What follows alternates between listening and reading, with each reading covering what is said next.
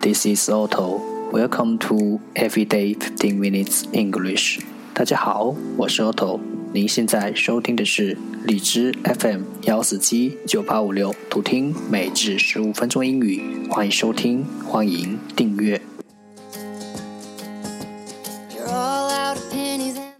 微信公众号 Otto Everyday O T T O E V E R Y D A Y，请添加，让学习英语融入生活，在途中遇见未知的自己。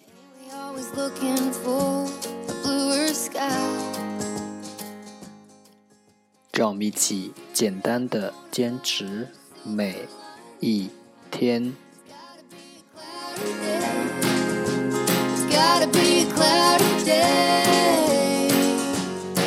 day 346. 十个词. narcotic, n a r c o t i c, N-A-R-C-O-T-I-C, narcotic, 名词，麻醉药. forum, f o r u m, keen keen。E N KIN 形容词，热衷的。Blur Blur B L U R Blur，名词，污点。Sanction Sanction S A N C T I O N Sanction，名词，批准。Saddle Saddle S U B T L E Saddle，形容词，淡淡的。Indispensable indispensable, i n d i s p n s a b l e indispensable，形容词必须的。reliable, reliable, r e l i a b l e. Reliable，名词可靠的人。blame, blame, b l a m e. Blame，及物动词责备。cue, cue, c u e. Cue。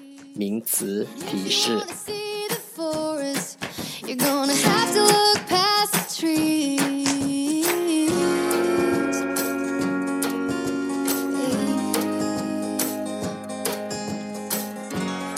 The second part English sentences one day one sentence。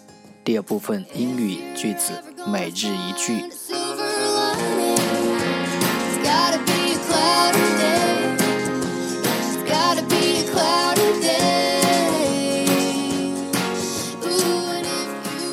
most important thing in any relationship is not what you get, but what you give.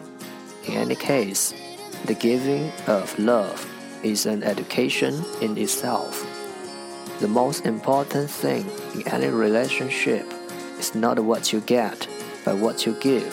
In any case, the giving of love is an education in itself.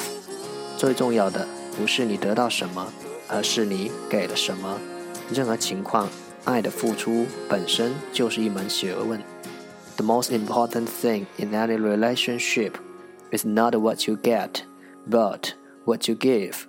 In any case, the giving of love is an education in itself.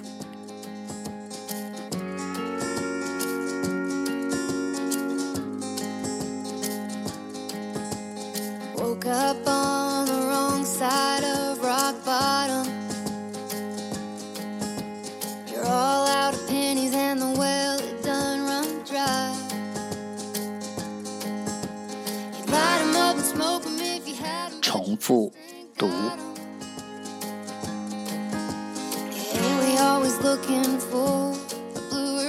The most important thing in any relationship is not what you get, but what you give. In any case, the giving of love is an education in itself. The most important thing in any relationship is not what you get, but what you give. In any case, the giving of love is an education in itself. The most important thing in any relationship is not what you get, but what you give. In any case, the giving of love is an education in itself. 最重要的不是你得到什么，而是你给了什么。任何情况下，爱的付出本身就是一门学问。